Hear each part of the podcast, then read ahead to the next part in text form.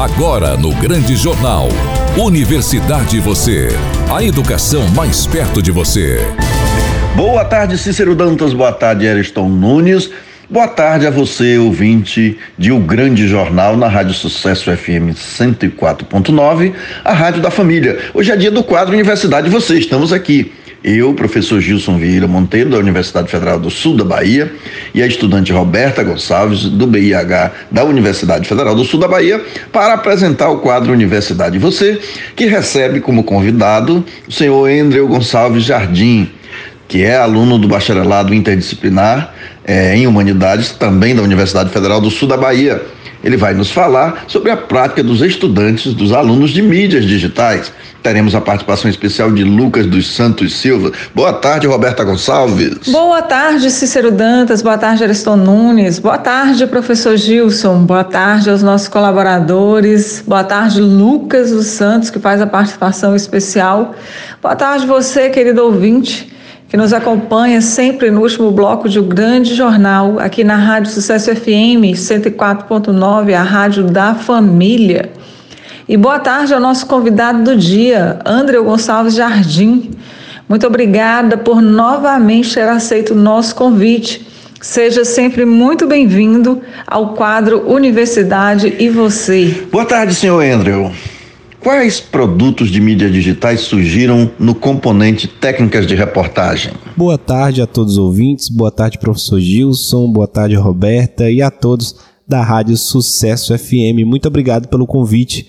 Né? Uh, bem, o componente de técnicas em reportagens veio com uma mistura de propostas. Né? Em primeiro momento, a gente teve a oportunidade de praticar algumas técnicas utilizadas para entrevistas e reportagens como a estrutura de uma pauta e a escrita de uma manchete, uh, que foi utilizada de, depois né, na construção e na concepção de algumas publicações para as nossas redes. No segundo momento, a gente entrou numa zona desconfortável, né, principalmente para os alunos que eram novatos uh, na tecnologia, né, na área de computação e, e mexer com rede social é, porque foi nos dado o desafio de construir né, as redes sociais do curso de bacharelado em mídias digitais da UFSB. Um desafio que inicialmente seria, seria voltado para resultar em um blog e um Instagram. Mas como não é da área de muita gente que cursou o componente, o maior foco foi dado ao Instagram, por conta da gente ter dentro do, da turma eu, né, Kelly Medeiros e Emily Silva, que eu tenho que agradecer imensamente, que elas já trabalham com redes sociais, então ficou muito mais desenvolvido uh, o Instagram do que o blog. Então, por consequência, depois a gente migrou uh, o blog para a página do Facebook, né? Foi até uma, uma invenção minha de falar assim: bom, eu já tenho o Instagram, vou colocar o Facebook ali para poder uh, fazer um paralelo e poder compartilhar algumas informações, porque nem todo mundo tem acesso ao Instagram.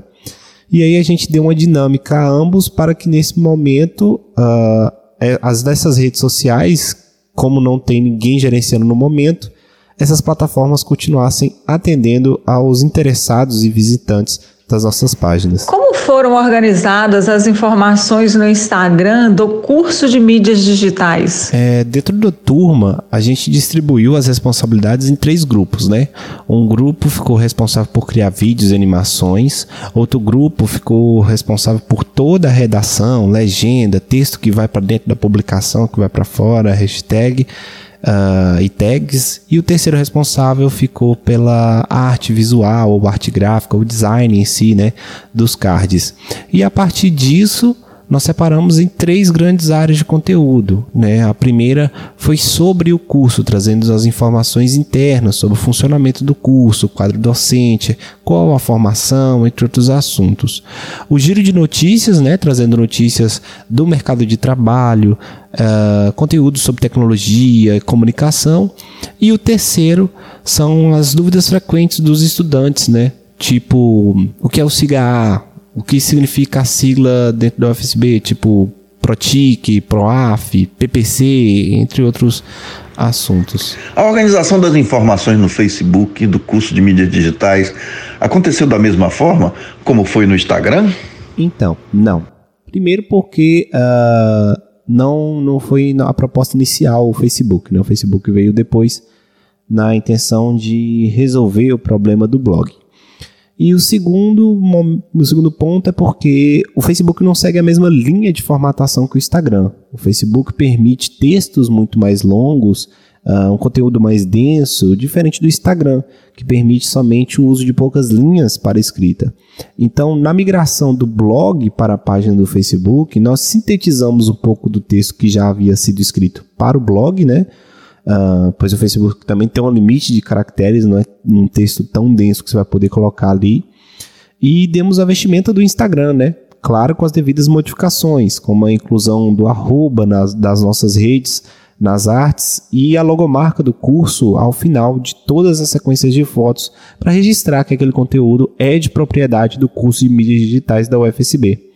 Em resumo, a gente adensou o conteúdo do Instagram no Facebook de modo completar e complementar em textos as informações postas nas imagens e nas publicações. Senhor Andrew, o senhor coordenou uma das equipes. Como foi a integração dos grupos na execução desse trabalho? Na verdade, eu posso dizer que coordenei duas equipes, né? A primeira foi em conjunto com a Kelly Medeiros e o Lucas Silva, a qual devo os meus agradecimentos, eternos agradecimentos, onde a gente planejou, estruturou, montou todo o nosso cronograma inicial. Ficamos horas madrugada dentro para realizar essa estrutura. Uh, e até fizemos alguns cards, alguns vídeos, algumas animações ali no embalo da criatividade. E a segunda equipe foi a responsável pelos vídeos, né? Nesse segundo grupo, nessa segunda equipe, a interação foi um pouco mais limitada, devido à concepção da criação artística de vídeo ser muito individual. Cada cabeça pensa de uma determinada forma em como quer que o vídeo saia, né? E eu posso dizer isso também para design. Então, o Gabriel Santos, né, que concebeu os principais vídeos que já estão nas nossas redes, ele pensou, roteirizou, editou, mixou e também gravou é, em, é, uh, os vídeos que já estão nas nossas redes.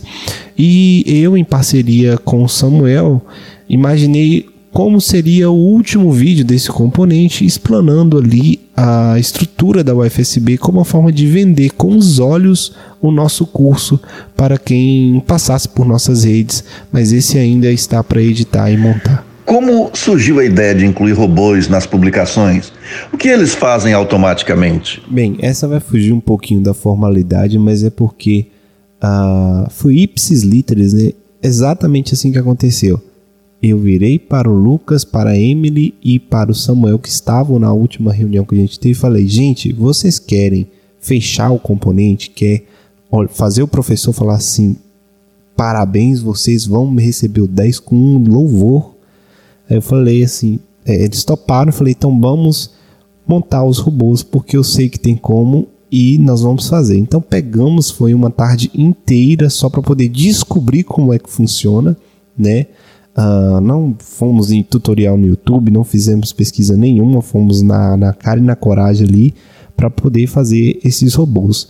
Agora que eu já tenho um pouco de conhecimento, eu posso falar assim: não é necessariamente um robô, é uma automação né, da, da plataforma, do grupo Meta, né, o Facebook e o Instagram, da qual ele te proporciona ali algumas perguntas para quem chegar a conversar, mandar mensagem via Messenger para o Facebook, né, o, a conversa do Facebook, ou chats do Instagram. O Instagram ele tem uma limitação um pouquinho maior, da qual você só, é, só é permitido quatro perguntas né, para serem respondidas ali automaticamente.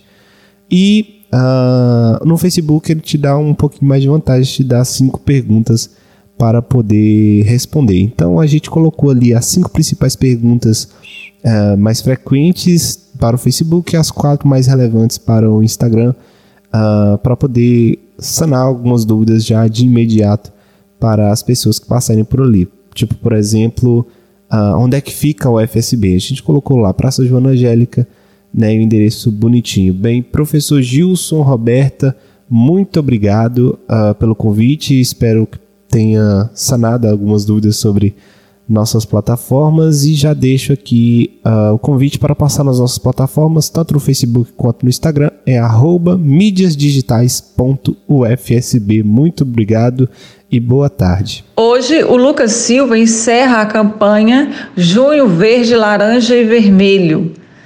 Nós agradecemos a sua participação, Lucas, e esperamos contar com você sempre que for necessário. Olá, querido ouvinte. Boa tarde. Você sabia que o mês de junho é dedicado à conscientização sobre a doação de sangue, sobre anemia e leucemia, em favor da preservação do meio ambiente e contra a violência com o idoso? Estas causas compreendem o junho vermelho, laranja, verde e violeta. Hoje vamos falar um pouco sobre a campanha de conscientização contra a violência aos idosos. Em 15 de junho se celebra o Dia Mundial da Luta pelos Direitos da Pessoa Idosa e a conscientização contra violências e abusos aos idosos.